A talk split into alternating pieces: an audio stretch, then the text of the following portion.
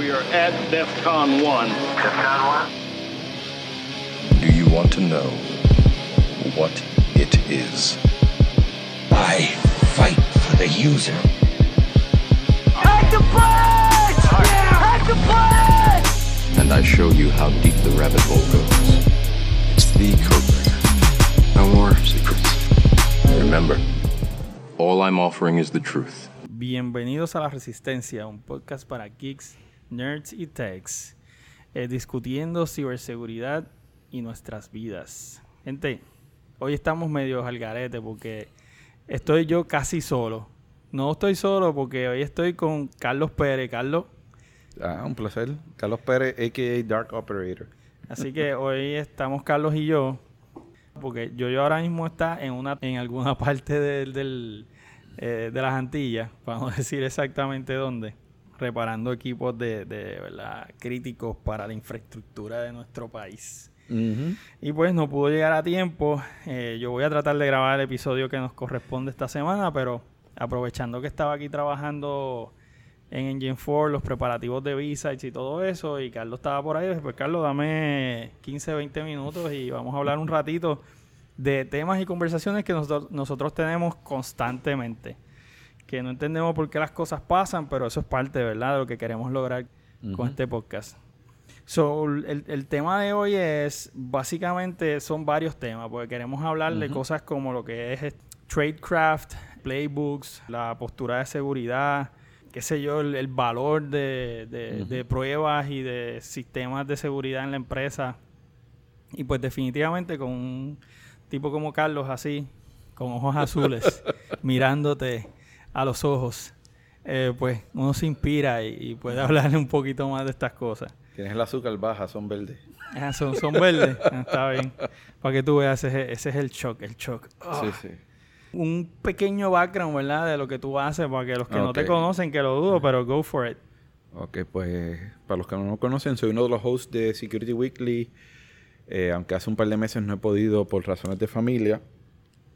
En adición de eso, eh, actualmente soy el team lead de research para TrustedSec. Eh, yo manejo el equipo de desarrollo que escribe todas las herramientas, tanto de Incident Response como la parte ofensiva, todos los agentes, los implants, los C2, incluyendo la automatización de la infraestructura que se utiliza para hacer simulaciones de ataque. En adición a eso, soy instructor, me la paso de conferencia en conferencia enseñando varios cursos tanto en PowerShell, Mimikatz, Sysmon, diferentes áreas. Eh, hace poco salí en el libro, en el libro Tribe of Hackers y llevo ya casi 20 años trabajando en lo que es InfoSec. Estás viejo ya. Sí, Estás viejito. ya estás lo viejito. siento. Sí, otras cosas que él nos ha dicho es que es MVP de PowerShell. Este. También es uno de los colaboradores originales, ¿verdad? Cuando Metasploit era open source, que todavía es como que like, but Sí, not, todavía. ¿verdad? El framework es open source, pero eh, la, la empresa no lo es. Así que eh, eso implica que hay una versión pagando y una versión... Es un dual license, Exacto. con un open core. So, para los que conocen Metasploit, pues muchos de los módulos que todavía existen ahí fueron escritos por Carlos, ¿verdad? Y, y yo creo que ese fue como que el boost grande que lo, lo, Sí, lo eso. catapultó a- a- al, al Spotlight y después todo el trabajo que ha hecho con PowerShell. Y Security Weekly, Y el exacto, el podcast. exacto, ya hablaste Sí. del podcast. Eh, creo que soy el primer boricua en presentar en DEFCON. Presenté en, Probablemente. en DEFCON 17. Aunque, aunque ya yo no estoy impresionado, cualquiera presenta allí. Sí. Eso es lo que yo le digo a mucha gente aquí en la isla, a los estudiantes especialmente, eh, y a los que trabajan en Infosec, digo, pero sometan. No, pero es que eso es DEFCON, o eso es DerbyCon, o eso es Troopers. Y yo le digo, tú de verdad te has metido a YouTube y has visto las presentaciones que la gente ha hecho. De Yo- cada 10, por lo menos 4 son buenas y las otras 6 tú te preguntas cómo esto fue aceptado. Yo, yo he visto presentaciones de gatitos y cosas así. Es como que tú te quedas como que, ¿what? Sí, sí. Eh, ahí es donde la, el- estamos en... No, no por pintarnos como un viejo, estamos en la generación de donde la gente misma se tira, ellos mismos. Sí. Dicen, no, I'm not worthy, eh, no tengo el skill set, no tengo esto. Mira, te tiré, métele mano y vas a ver que te vas a sorprender. Definitivo. Eh, yo, yo aprendí eso gracias a Carlos también. Carlos me llevó obligado y me tiró al medio, me tiró al agua, me tiró a nadar sin, sin nada, sin flotador y qué sé yo. eh. Sí, sometí a nombre tuyo. eh, te, te- te llegó ya el email de aceptación? Sí, fueron, eh, fueron varios sustos gracias a él, pero este, fueron sustos de crecimiento. Eh, Eh, aprendí que definitivamente cualquier pendejo como yo puede presentar te- tenemos que hacerle lo mismo a Alex. A Alex, a Ruth, a Pedro, Pedro Sí. especialmente. A Pedro yo lo quiero joder bien duro. Fíjate, Pedro tiene skills. él- él- eh, eh, eh, volvemos a lo mismo. Cada vez que nosotros hablamos con ellos en privado, ellos mismos se tiran, ellos mismos se autosabotean. Y nosotros los miramos desde afuera y decimos, pero coño, tiene un skill brutal, un conocimiento muy bien, hablan muy bien. ¿Sabes? Estas son gente que nosotros que lo vemos desde afuera, sin ninguno de estos biases que ellos mismos tienen, nosotros podemos un pedestal alto porque sabemos y vemos y conocemos el valor que ellos tienen y, y las contribuciones que hacen y lo que hablan y cómo se expresan y el valor eh, de lo que producen. Pero cuando le hablas a ellos mismos, el- ese in- impostor syndrome que ellos tienen Sí. los sabotea I'm fuertemente. not worthy, ¿verdad? Eso es lo que Exacto. dicen. Así que nada, vamos a entrar en los temas de hoy para hablar un Sí. poquito, aunque está interesante el tema, pero vamos a ver si le- nosotros tratamos de educar siempre un poco a la gente. So, eh. Este es nuestro intento de educar a la gente. Eh, así que, por ejemplo, vamos a hablar de lo que estábamos hablando ahora mismo en el Soundcheck. Eh, ¿Cuál es el, el valor, por ejemplo? Aunque esto lo hemos tocado antes, pero obviamente con tu perspectiva, que tienes mucho más experiencia que, que yo y que yo, yo y que otra gente por ahí. ¿Cuál es el valor que tienen estas pruebas de penetración, vulnerabilidad, etcétera? Y, que tiene, y cómo se relaciona al, security posture de una empresa. El valor en realidad eh, se lo va a dar la persona que lo está pidiendo. Eh, en, en dos áreas. Uno, en cómo es su nivel de madurez eh, en términos de seguridad para ellos poderle sacar el provecho, si es un checkbox o si es de verdad algo que le van a sacar el valor o no. Eh, y eso conlleva que ellos hayan tenido una serie de procesos, hayan hecho una serie de cosas para estar ready para poderle sacar el provecho al área de seguridad y que haya un buy-in de management con lo que surja de eso. Ese, ese yo diría que es la primera, para poderle sacar provecho a eso. La segunda es a quién tú contratas y cómo tú pides lo que se haga. Todos los pentesters, eh, Penetration Testing Company, si no son un Poppy Mill Pentest Shop, de esos que te venden un pentest de 40 horas y te dan un, SOW y con un precio fijo y ya, eh, tú tienes que exigir, tú tienes que decir, mira, yo quiero, estos son los goals míos, estas son las áreas donde yo tengo preocupación, estas son las áreas que yo estoy trabajando, de manera de que tú le saques el mayor provecho al pentest. Y el pentest tienes varios, tienes el, eh, lo que llamamos el black box, que es que la persona no sabe nada, es el que la mayoría de la gente pide, pero es el que ¿Qué menos valor tiene? el que no valor tienes si no tienes eh, ya práctica previa de haber asegurado el ambiente. Pues tú lo que estás pidiendo es, el black box es esa última validación.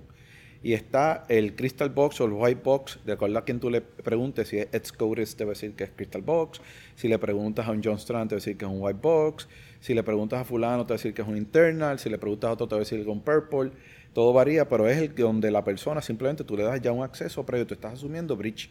La persona ya logró entrar, trata de moverte lateralmente en la red y yo ver qué control yo tengo que te dan contenido y si tengo las alertas que te detecten. Es el que más valor tú le vas a sacar.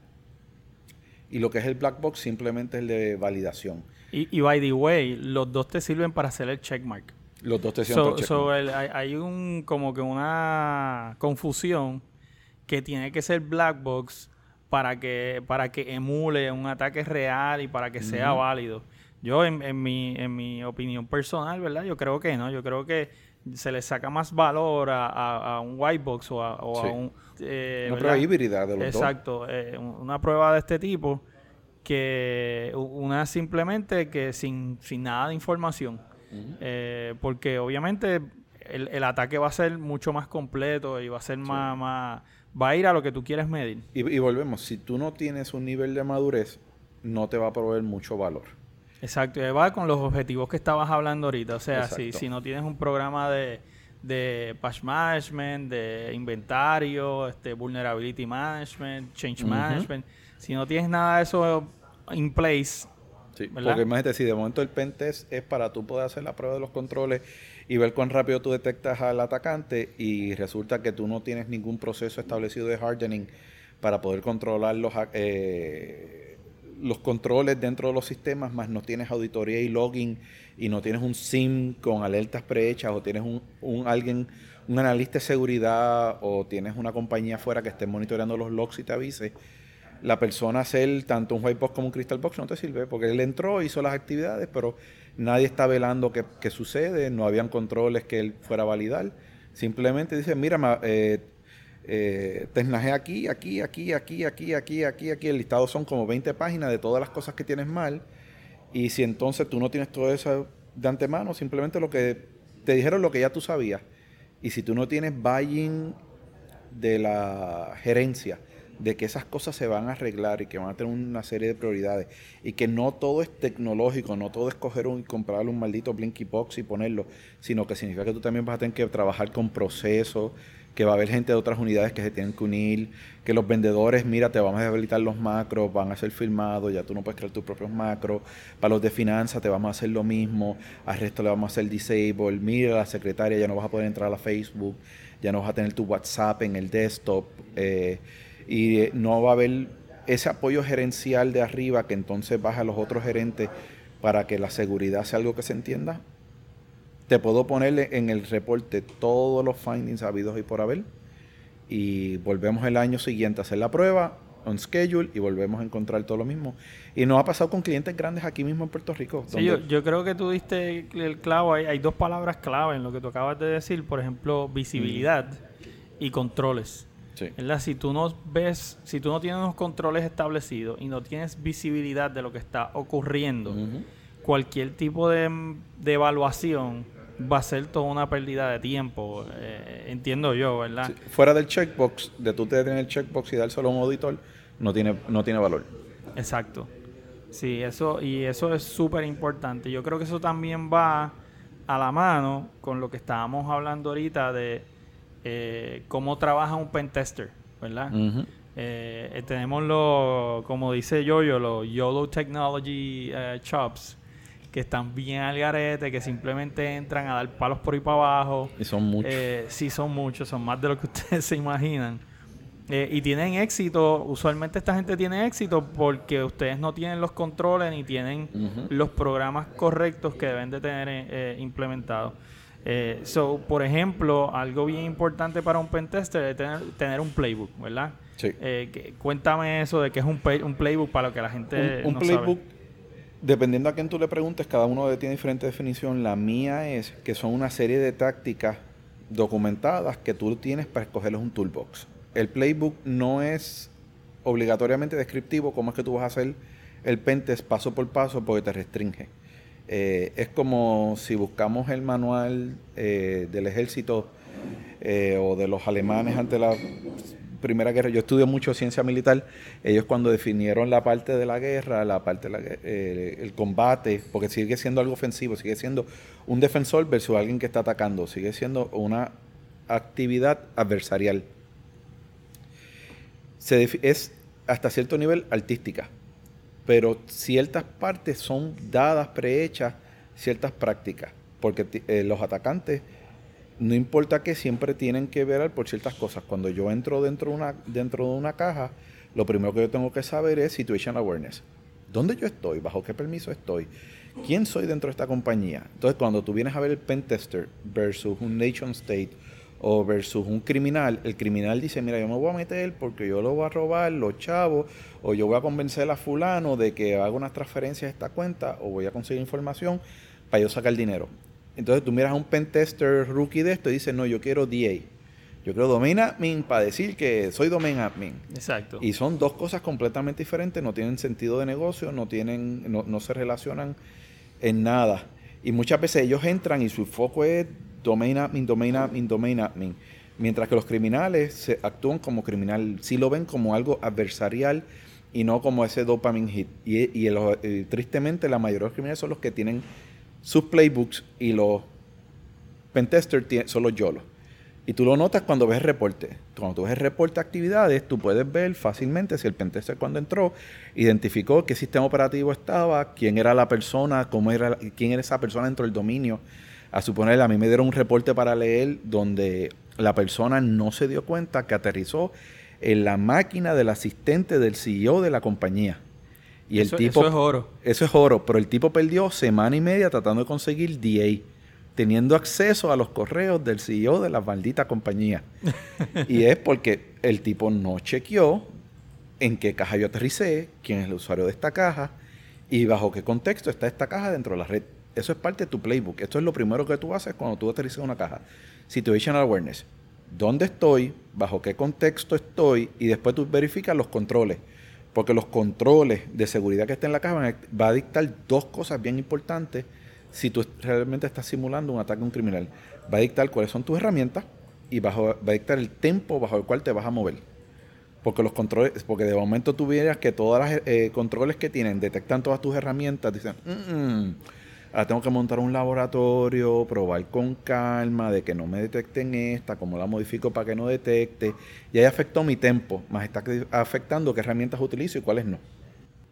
Eh, Yo creo que hay demasiada gente enfocada en el, ¿verdad? En lo que es cybersecurity, en el mero hecho de hackear. Eh, ¿Verdad? Y pues, lamentablemente, digo, hackear es divertido. Y, es un dopamine hit. Sí, sí, y, y- y al ganar acceso a un sistema al cual tú no tenías acceso siempre es el, es el rush. Pero hay que mantener como que keep your eyes on the money, ¿verdad? Eh, y definitivamente, eh, y eso lo hemos hablado antes, si yo entro a un sistema donde tengo a un usuario regular, pero de casualidad ese usuario regular tiene acceso a la base de datos de recursos humanos, ya yo tengo ahí un treasure trove, ¿verdad? Tengo este un, un tesoro de información para mí como adversario, como actor maligno, eh, para ganar, ven- revender esa información, eh, utilizar un ransomware y, y trancar el sistema y tratar de extorsionar dinero, eh, ¿verdad? Utilizar eso mismo para poder hacer social engineering y escalar y moverte a otros lugares. O definitivamente son cosas que hay que mirar. un ejemplo, nosotros tuvimos hace poco un cliente que trabaja con artistas y entonces nuestro target era qué información podíamos obtener dentro del ambiente que pudiera impactar las contrataciones actuales o futuras eh, para los artistas con los que ellos trabajan y el índole que ellos trabajan. Pues nosotros em- empezamos por LinkedIn a chequear todos los empleados que trabajan dentro de ellos, escogimos personas claves dentro de la infraestructura y nos fuimos detrás de los abogados. Y nosotros logramos coger a los abogados que dieran doble clic al payload de nosotros del macro, ejecutara y dentro de los abogados que encontramos que tenían grabaciones de todas las negociaciones, de todos los contratos que ellos trabajaban con los artistas. Y en parte como parte de la contratación se le había enviado por correo electrónico a los abogados la copia de los cheques de Spotify de los cantantes, de los talonarios. Entonces, ¿qué, qué información tenemos de momento? Tenemos la negociación completa de contrato, más en adición tenemos cuánto ganan esos artistas, más información bancaria de los artistas. Ahí le pudimos probar a la agencia, el target que nos diste era que puede afectar la contratación de los eh, de artistas futuros o pusiera en riesgo los artistas actuales. Pues ahora te pusimos en riesgo todos los artistas al- actuales y cómo te puede impactar a ti en el futuro, porque dicen, mira, está fulano, no, no te mantiene la data segura. Sí, reputación, reputación. Y en Sí. el campo de- del entretenimiento, reputación es todo. Sí. Eh, definitivamente, a diferencia, ¿verdad? Porque esto no es un campo regulado, no es como que ah, te van a multar, eh, tienes que trabajar con el gobierno, no, pero en el campo del entretenimiento la reputación es todo. Y eso fue un engagement que nos tomó un mes de trabajo. Nosotros habíamos trabajado ya con ellos previamente, habíamos hecho lo que se llamaban tabletop exercises o purple teaming, donde nosotros enviamos uno de nuestros muchachos ofensivos, uno defensivo, y se ponen a validar los controles, que se monitorean, cuán rápido reaccionan, nos ponemos a ver cuáles son las métricas que ellos tienen, pues la gente trabaja la parte segura, pero no tiene métrica. Y me dicen, ah, pero ¿cuál es la métrica que deberíamos tener? Del momento que tu antivirus te da una alerta, al momento que alguien de Helpdesk la mira y la trabaja, ahí tienes una. ¿Cuán rápido es esa ventana de tiempo para tú trabajarlo? Nosotros hemos visto casos donde el atacante, o, o en caso nuestro mismo, a nosotros nos han detectado el freaking antivirus, pero nadie está mirando la consola. Sí, sí, yo, yo he visto casos donde desactivan el antivirus Sí. y nadie se entera. Exacto, sí. Y eso, eso, es- y, y eso definitivamente va eh, eh, a, a la calidad del, del pen tester y si cuenta o no cuenta con esos skills. Y la empresa, ¿verdad? Si la empresa tiene estos procesos. Sí, pues tampoco no es fácil. Ese engagement nos tomó un mes. No es fácil pagar un engagement de un mes. Pero esta compañía estaba a un nivel donde ellos habían invertido desde un principio, donde todos los engagements de ellos había sido, ayúdame a crear un plan de inventario de, de software, un plan de inventario de host, dónde están, dónde entran. Ayúdame a encontrar los puntos de aislamiento de la red. Empezamos a ayudarlos a empezar a segmentar la red y cómo monitorear en diferentes secciones. Hicimos dos, tres tabletop exercises de ataques y defensas, cuán rápidos podían reaccionar y los ayudamos a recortar los tiempos de reacción a detección de ataque. Y ya una vez decían, mira, ya nosotros te hemos ayudado en todo lo que nosotros entendemos internamente, eh, te ayudamos a setear todo el scaffolding, más la base, más la infraestructura. Eh, creamos que ya no estamos proveyendo mucho valor, eh, porque no nos vamos a un black box exercise donde nosotros simplemente nos quitamos los guantes y probamos de todo desde afuera a ver cómo entramos. Pues mira, estas son mis preocupaciones que tengo de acuerdo a las negociaciones que tengo futuras. Cool. Esto es un ejercicio que estimamos un mes. Tenemos budget para que ustedes estén intentando un mes. Pues entre cuatro nos dedicamos durante un mes a intentar de todo. Igual como lo intentamos una vez con un banco, que la manera en que averiguamos piezas clave fue que simplemente yo creé un profile falso de LinkedIn, puse unos resumés, porque eso aguanta de todo, el papel, y yo me entrevisté como con cuatro o cinco departamentos que me dijeron todo el software, me dijeron todos los controles, cómo trabajan, hice el report, esa información después se utilizó para entonces abrir el canal de venta, creamos un eh, una compañía falsa donde hicimos un request for purchase, donde hicimos la relación con el vendedor, le dimos dos o tres documentos con macros benignos que simplemente creaban las tablitas y las ponían bien lindas como nosotros queríamos para que se acostumbraran a darle enable content y después al final le enviamos el macro que era malicioso, pero como ya habíamos creado ese report, ya habíamos creado todo eso, corrió. El target le dijimos, mira, Microsoft te da software para tú tener inventario de todos los macros que corren. Tú nunca viste que los vendedores estaban corriendo macros y no lo encontraste sospechoso. No lo estaba monitoreando. Ah, pues me encontramos un área y, la fuimos trabajando. Pero que la gente se cree que muchas veces el pen test significa que estoy seguro y cuando vienes a ver estos ejercicios de más larga duración, el atacante real de afuera va a hacer un trabajo más exhaustivo. Claro, el, el, el, el, threat actor real siempre tiene más tiempo que un pen tester. So, eso es una de las cosas que hay que considerar. Lo otro es que volvemos, hablamos de esto es un snapshot in time. Tú entras, tú detectas unas vulnerabilidades, se parchan, se corrigen y en el próximo ciclo de, deplo- de hacer deployment de nuevo software, eh, nuevas vulnerabilidades descubiertas, ya muchas de esas medidas probablemente perdieron relevancia. Y, y va atado a lo que estábamos hablando al principio, que es la, el nivel de eh, madurez de la empresa. ¿Verdad? Si ellos no están preparados para recibir un pen test, es una pérdida de tiempo porque probablemente en una hora o menos tú vas a tener acceso al sistema y ah, sí, te hackeé, ya. ¿Qué, qué tienes que hacer? Lo que sabemos que tienes que hacer, inventario, patch management, vulnerability management, con monitoreo, visibilidad, todo esto. Y del lado del pen tester, lo importante es coger el ego y meterlo en una cajita. Y según tú vas haciendo tus engagements, si es que es para alguien que esté interesado en entrar en la, en la área de seguridad, aprender de los errores. Muchos dicen, no, yo lo hago así porque yo lo hago así. Y, ah, me detectaron o esto pasó. Ah, pero tú los ves que los tipos nunca están estudiando, no están aprendiendo soft skills, no están aprendiendo el área de negocios, se enfocan bien de lleno a la parte de tecnológica sin saber que toda esta área de seguridad, nuestro trabajo es minimizar el riesgo para el cliente. Y esos soft skills y esa área de negocio la abandonan y después cuando pasan cosas, el conocimiento se queda en la cabeza de cada uno de los pentesters. Cuando los que han leído la novela The Phoenix Project, tienes un montón de Brents, tienes un montón de tipos que son expertos. Que son en- unos duros. son unos duros en, en web app, tienes otro que es un duro en database. Tienes otro que si acaso maneja muy bien eh, Oracle y el que utiliza eh, las partes de Swift de los bancos con las transacciones. Y eh, el tipo es el, el en eso. Pero tú has creado un proceso para que tus pentesters cuando finalicen se genere un action list de las áreas de, los, de las cosas aprendidas, que los fuerces a documentar, que los fuerces a hacer una presentación por lo menos una vez al mes que hagan un launch and learn para repartir esa información a los otros, que se guarden ese playbook inicial que está generando. Y mucha gente no lo hace por el factor eco. Dice, no, no, yo todo lo hice bien. Y no identifica las partes malas que tienen que corregir. Sí, tú le preguntas, ¿y, Y no dónde, quieren y compartir dónde está eso? pierden. Ah, eso está en mi cabeza. Exacto. Yo lo sé todo, yo soy un duro. Y, eh, y entonces eso también va atado con el eh, eso va atado con el problema de que los empleadores, los managers no quieren invertir en los empleados Sí. porque se convierten en indispensables. eh, digo, lo primero es que nadie es indispensable. Puede ser difícil de reemplazar, pero nadie es indispensable. Eso, quítense eso de la cabeza.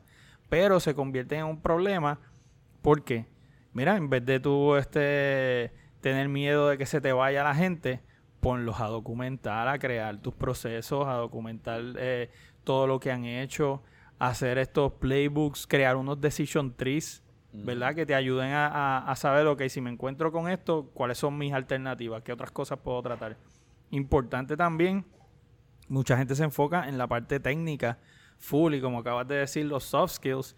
Eh, eh, los soft skills te ayudan a, a tu poder pensar cómo funciona un negocio, qué es importante en el negocio.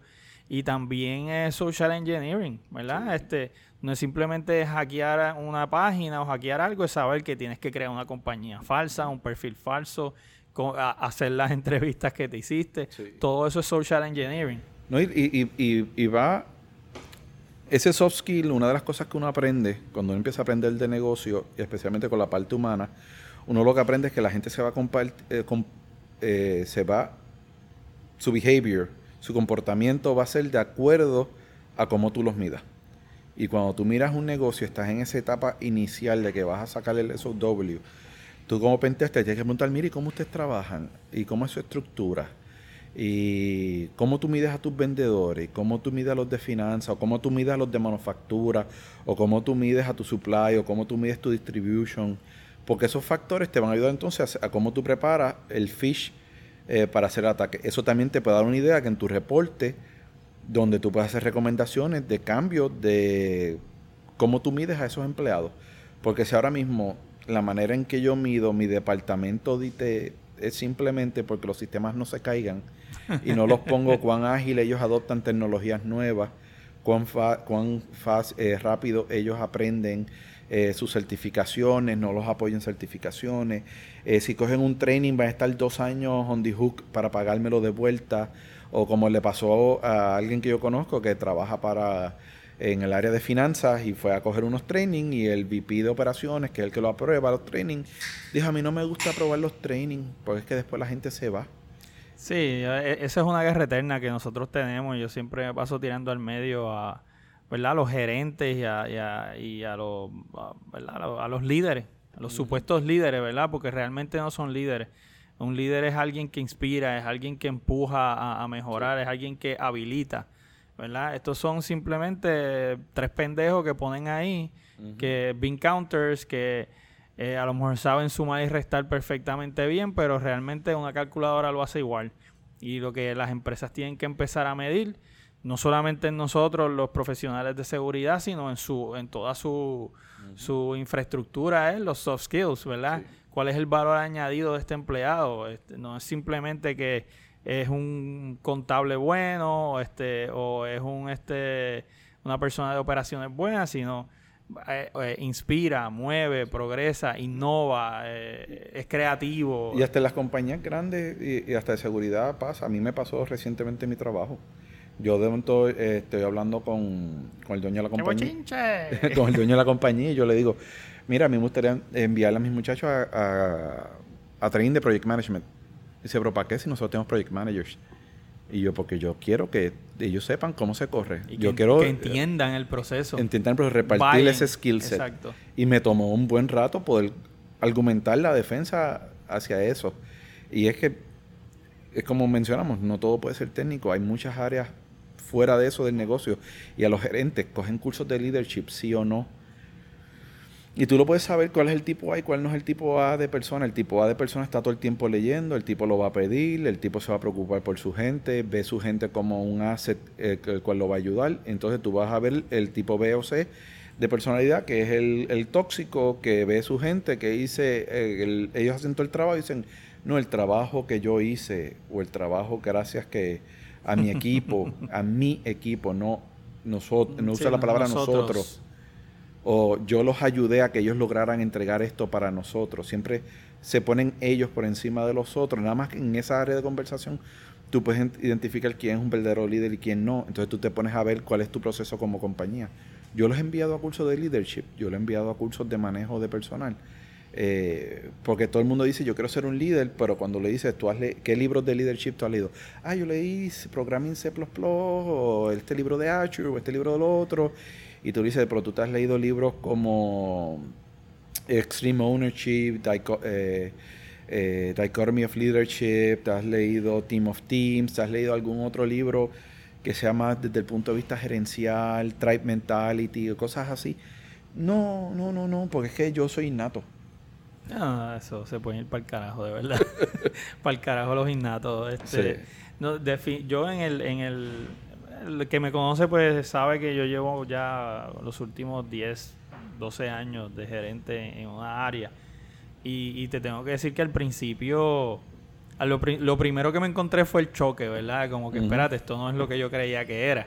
Sí. Esto es otra cosa. No es tan fácil. No, este, y, y después que superé ese shock, definitivamente dije, no, yo tengo que aprender a manejar esto, yo necesito ser un líder.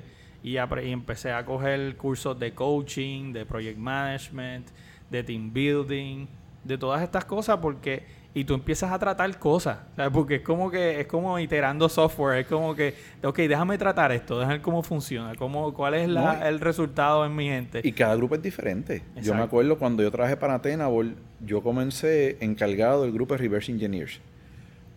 Todos son no sociales, centrados en, su mundo. El trabajo de Reverse Engineering es bien solitario y yo tenía que manejarlo de una manera. Y entonces después yo fui Reverse Engineering Integration, tenía que trabajar con integración y trabajar con partners. Pues entonces yo necesité contratar gente que en la entrevista no fueran de ese tipo, sino que fueran un poco más agresivos tipo A, que pudieran trabajar con constraint de tiempo, aprender solos para poder entregar software integrado de acuerdo a producto. Pues entonces tuvimos que aprender de producto, tuvimos que aprender de Agile Development, tuvimos que aprender a, poner procesos en tanto técnico eh, a nivel de software como tanto a nivel procesos de desarrollo y cómo nosotros trabajamos las cosas. Y después me tocó estar en- encargado de todo lo que eran los plugins de Nessus. Y ahí yo tenía de momento 24 desarrolladores, diferentes eh, perspectivas. Yo tuve que aprender que cada persona, yo la trabajaba diferente, pero entre todos había una comunalidad, eh, un, un commonality en términos de leadership que era, yo necesito que ellos sepan que yo tengo, yo los voy a defender, los voy a apoyar, y que ellos necesitan tener una misión dada, estructurada, estratégica, para que todos apunten a, a donde ella y después que cada uno sepa cuál es su parte dentro de esa misión estratégica. Pues mucha gente dice, ay, ¿y cuál es el gol de ustedes este año? Ah, yo no sé. Yo trabajo de 9 a 5. Y no tienen un gol. Y entonces eso es algo que Di- Digo, yo, es yo, técnico. yo apoyo que la gente tiene que tener vida personal y tiene que, que tener este un espacio protegido, ¿verdad? Porque uno tiene que recargar batería. Pero muchas veces esta, esta actitud de que yo trabajo 8 a 5, eh, especialmente para el negocio, ¿verdad? No es la mejor actitud. Y no es que vayas a tener un esclavo, pero es alguien que esté dispuesto a, a llegar y decirte, mira, ayer estaba pensando, y yo creo que si, si hacemos esto o hacemos este cambio en la estructura o en el proceso o en el software o lo que sea, podemos mejorar, ¿verdad? So, necesitamos gente que sean creativa y que sean innovadoras. Y esa gente que trabajan 8 a 5 y se van para la casa y, vienen a- y, y lo que están es esperando un cheque, pues ese no es el tipo de persona para, para eso. Sí, y eso tú lo consigues en- en- desde, el, desde el punto de vista de la entrevista y tú puedes, eh, cómo tú lo contratas si una personalidad tipo A, que es lo que me refiero. Y lo otro es simplemente, según la operación, tú lo inspiraste a que eso es lo que tú quieres. Tú eres una persona que está abierta a recibir crítica de tu gente. Tú involucras a tu gente en el proceso de decisión. A suponer, nosotros vamos a trabajar un implant y yo no le digo al muchacho mío, "Haz- eh, quiero el implante así, así, así, así, así. Yo digo, ok, le vamos a ponerle un nombre, Kevin. Kevin, ven acá. Eh, necesitamos trabajar un implant. Ahora mismo Cobalt Strike lo están detectando, Meteor lo están detectando. Eh, estamos viendo que está ahora esto nuevo DNS over HTTP. Eh, ¿Qué tú crees? ¿Qué deberíamos trabajar? ¿Cómo deberíamos trabajar esto de los implants? Eh, Kevin me da un insumo, hablo con el otro la otra persona, vamos a decirle Joe, Joe me da un insumo, hablo con, con Víctor, Víctor me da otro insumo y generamos un plan general, pero yo como líder, yo soy el responsable, mi cuello es el que está ahí. Entonces yo digo, así lo vamos a hacer, todo el mundo está de acuerdo, pero si tú estás en un ambiente donde el que te trae cualquier insumo, tú le cortas la cabeza y no, no, papá, aquí el jefe soy yo y lo haces como yo digo. No, no, no. Yo, no vas, vas, a tener el 8 a 5 y no vas a tener la clase de persona abierta a eso. Aparte de que tu trabajo como gerente va a ser más difícil. Mucho más difícil. Porque entonces tienes que convertirte en el gerente de McDonald's. Sí. El que le hace la agenda, le da la lista de trabajo, el que verifica si lo terminó o no lo terminó. Y eso es un pain in the ass, definitivamente. Sí, porque tiene gente que se cree que como tengo el poder, la manera en que trajo poder es, es a través del miedo, como los papás con los nenes. Al principio los nenes son salvajes y está bien de que el nene te tenga miedo y que sea una estructura tipo dictatorial. Pero después según van creciendo y llegan a los años teenagers, sabes que es mejor la parte de, negociación con ellos que ser dictatorial, pues entonces cuando tengan la libertad de universidad se te vuelven salvajes. Lo mismo es en el área de trabajo tú le das rienda, pero les dice, yo te voy a vaquear, pero tenemos que trabajar de esta manera y tienes que fomentar ese ambiente de negocio. Y tú como líder, demostrar que eres un líder, poner tu cabeza en el picador, que cuando las cosas salieron mal, tú coges responsabilidad y, dices, mira, eh, yo la cagué, ellos me dieron esta información, yo tomé la decisión, fui yo. Ahora, si tú tienes a un jefe que coge y coge el primero, no, no, no, papá, la culpa fue de fulano. yo voy a cogerlo. lo voy a tirar debajo del, del truck, ahí fuck, lo atropellé. No te preocupes que las cabezas van a rodar. Exacto. ah, yo odio esa frase cuando la escucho. Eso, son, son, un chorro de losers, punto. Eh, nada, yo, yo creo que podemos ir ya cerrando hoy, pero nos queda, nos queda el tema random. Ajá. Tema random que no hablamos, ¿verdad? pero yo tengo uno, yo tengo ah, uno y yo sé que, que tú vas a, a aportar a él. Ajá. Este, mano, el, eh, yo, estoy viendo unas tendencias y que me, asustan, ¿verdad? Y es cómo está afectando la política al mundo de cybersecurity, mm. ¿verdad? No, no, vamos a decir que es Trump, ¿verdad? Porque no es Trump nada más, es en muchas partes del mundo. Y a me preocupa muchísimo lo que está pasando de que, eh, aunque esto lleva tiempo, los gobiernos están locos por tener un backdoor a todos estos sistemas de, encryption. Este, tenemos los problemas que estamos viendo en Hong Kong con cómo se está mal utilizando la, inteligencia artificial para, para, para, controlar a, la población. Hemos visto, ¿verdad? Los que, los, que siguen las noticias saben que es muy parecido a lo que pasa en Inglaterra. Inglaterra es uno de los, de los países más controlados en el mundo, aunque es un país demócrata. Digo, es una monarquía, so, es una monarquía democratizada, no sé. Algo así. Sí, sí, se entran a palos y a pescosajes en el parlamento, eh. ¿verdad? Yo no sé cuán, cuán civilizado es eso, porque ellos son gentlemen y, y, sirs, ¿verdad? Caballeros y, dames y damas y condes y, duques.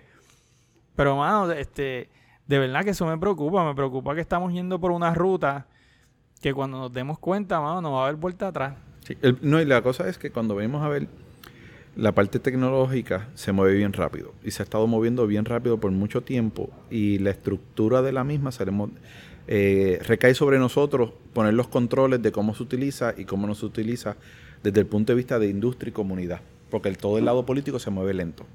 Nosotros nos hemos movido bien rápido, pero hemos carecido el poner la estructura o los controles y le hemos dejado que se mueva rápido. Ah, vamos a trabajar facial recognition, vamos a coger Google, todas las, todas las fotos que subes a, Google, a Google Fotos, vamos a escanearlas, vamos a utilizarlas y entonces, ¿qué pasa? Nosotros no pusimos marcos o controles desde un principio. Y nosotros dejamos que los biases de mucha de esta gente entrara y se formara parte de eso. Por eso fue que de momento tú cogías, escaneabas a una persona de tez negra y te decía que era un gorila. Y era por los bajes porque todos los científicos probaron todo contra, contra blanquitos. El prejuicio del, del, programador, que no necesariamente lo hace prejuiciado, es que esa es su condición. Si tú eres una persona, vamos a decir, un japonés, que llevas toda tu vida viviendo en Japón, que no has sido expuesto a culturas más allá de la cultura japonesa, pues tu estilo de programación va a estar bias, va a estar prejuiciado hacia, eso. Igual si eres hombre, vas a estar prejuiciado a, ser hombre, ¿verdad? A tomar decisiones como lo haría un hombre. Y sabemos que el cerebro del hombre y la mujer funcionan diferentes. No, y en- hasta en la química, todas las pruebas médicas se hacen con hombres y ahora nos estamos dando cuenta que las mujeres, eh, su sistema hormonal y su sistema es diferente y que como reacciona medicina con un hombre no reacciona igual con una mujer y lo estamos viendo. Pero como sociedad, todos esos marcos lo hemos puesto nosotros en la parte de ciberseguridad y tecnología. El gobierno ahora se está dando cuenta de que nosotros mismos no nos estamos gobernando bien. Que nuestro propósito hoy en día de la mayoría de las corporaciones es make a profit. Y crean todos estos sistemas porque dicen, mira, pues yo lo puedo utilizar. Y lo puedo utilizar como yo quiera. Porque el marco moral no se lo pusimos nosotros para poder hacer el profit. El mercado actual de todas estas compañías grandes de, de tecnología se mide por cuánto yo puedo hacer trimestre por trimestre y cuánto dinero más yo puedo hacer. Cueste lo que cueste. Cueste ¿verdad? lo que cueste. Moralmente hablando. ¿verdad? Exacto. Y cuando el gobierno entra y dice, ahora yo quiero utilizar facial recognition con AI y todas estas cosas, nosotros no podemos decir, ah, eso es inmoral. Sí, porque, nosotros mismos no lo hemos Facebook- aplicado Facebook, nosotros. Google eh, y toda esta gente llevan usándolo hace años. Sí, no, y durante muchos años recompensábamos a Facebook con todo lo que eran sus anuncio- anuncios targeted y toda la data que recopilaba. Ahora que las elecciones se vieron afectadas y que los rusos y que Cambridge Analytica cogió la información, identificó ciertos traits de las personas para poder hacer target de ciertos memes a una para enfocarlas a otra, ahora decimos, ah, Sí, los sí, target de- de- ads son malos. Eso es lo que, lo que pasa. Nosotros no le pusimos ningún control y sacam- abrimos la caja de Pandora y ahora queremos cerrarla de vuelta porque ahora el gobierno lo está utilizando o el gobierno lo está abusando. Pero mientras nosotros lo usábamos no era malo. No, no pusimos ponerle e- esos controles. Y ahora las herramientas que tanto nosotros movimos y que dijimos que nos daba libertad se están usando en nuestra, en nuestra contra. También los gobiernos no son brutos.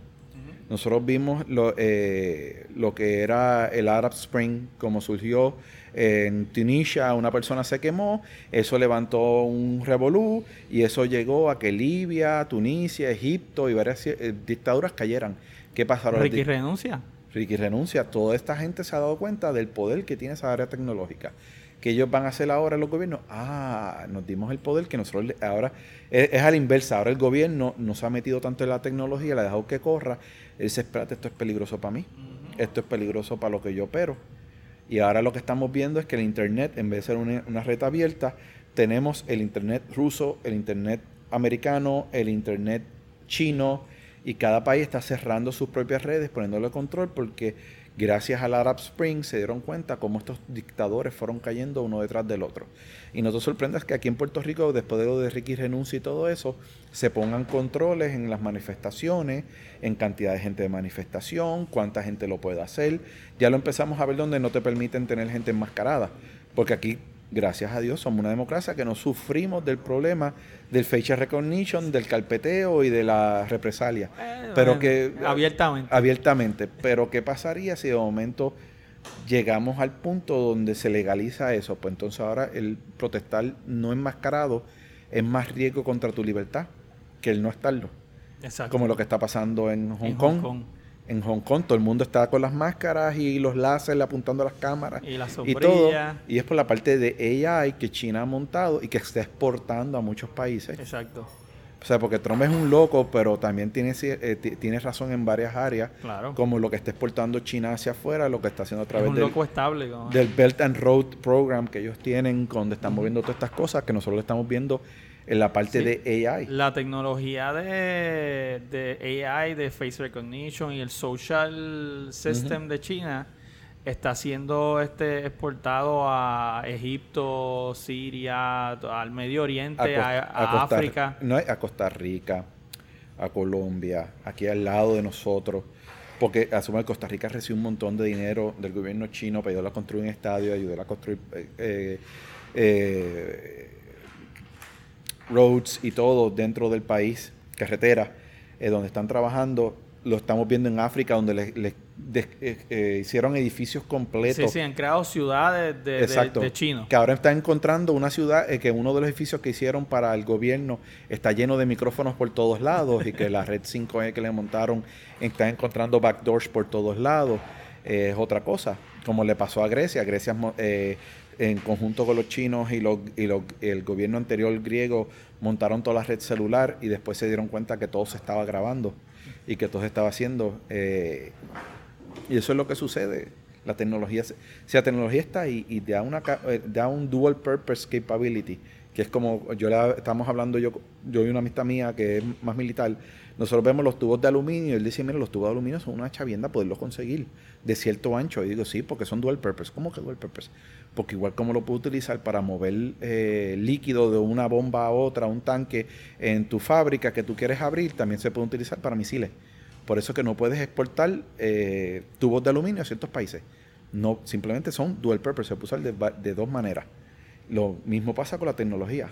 Como nosotros nunca le pusimos El una- freno, nunca, una- un- un nunca freno tomamos control de, de, de eso, ahora se lo queremos poner cuando ya está afuera y ya le ven el Sí, valor. too late, too late, definitivamente. Así que está súper brutal lo que está pasando, bueno y malo.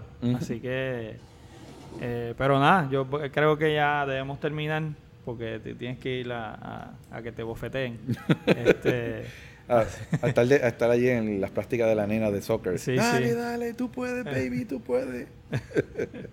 Así que nada, vamos, Carlos, gracias por estar acá con nosotros y pues nada, esperamos ver si en el futuro este te puedes unir de vez en cuando con nosotros y, y nada. Tengo que revivir el Infosec táctico. Sí. Lo tengo abandonado hace más de dos años. Nítido. Pues nada, mano, gracias. Cuídate. Ok. Chequeamos, gente. We are at DEFCON 1. DEFCON 1? Do you want to know what it is? I fight for the user. Hack to play! Yeah, Hector Play! And I show you how deep the rabbit hole goes. It's the code breaker. No more secrets. Remember, all I'm offering is the truth.